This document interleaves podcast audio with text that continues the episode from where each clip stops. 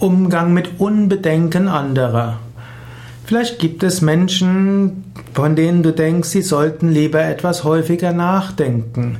Und du denkst, ihr Unbedenken wird sie noch ins Verderben bringen. Wie gehst du damit um? Eine Möglichkeit ist, halte dich da raus. Du musst nicht mit jedem Menschen sprechen, du musst dich nicht zum Richter und zum Charakterschuler von allen Menschen aufschwingen.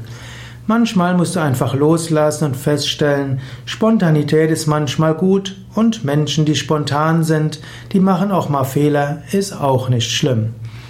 Eventuell könntest du dir auch deine Hilfe anbieten und eventuell wirst du auch, wenn du eine gewisse Verantwortung hast und das, was der andere tut, vielleicht ins große Verderben führen kann, wirst du auch sagen, nein, das machen wir nicht so.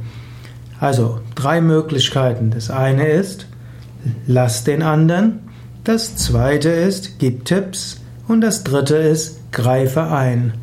Du musst bedenken, welche Art des Umgangs mit Unbedenken in der spezifischen Situation angemessen ist.